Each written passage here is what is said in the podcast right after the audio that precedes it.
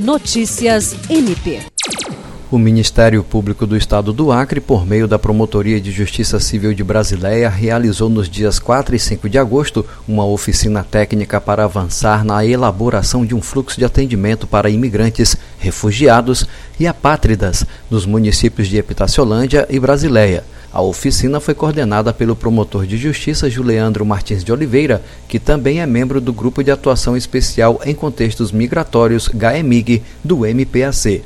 O evento teve o apoio do Centro de Apoio de Defesa aos Direitos Humanos e Cidadania e foi realizado no auditório da Promotoria de Justiça de Brasileia. O promotor destacou que esse foi mais um avanço para a política migratória no Alto Acre, pois cada instituição envolvida pôde dar sua contribuição para a elaboração do fluxo que está sendo construído considerando as peculiaridades da região. Jean Oliveira, para a Agência de Notícias do Ministério Público do Estado do Acre.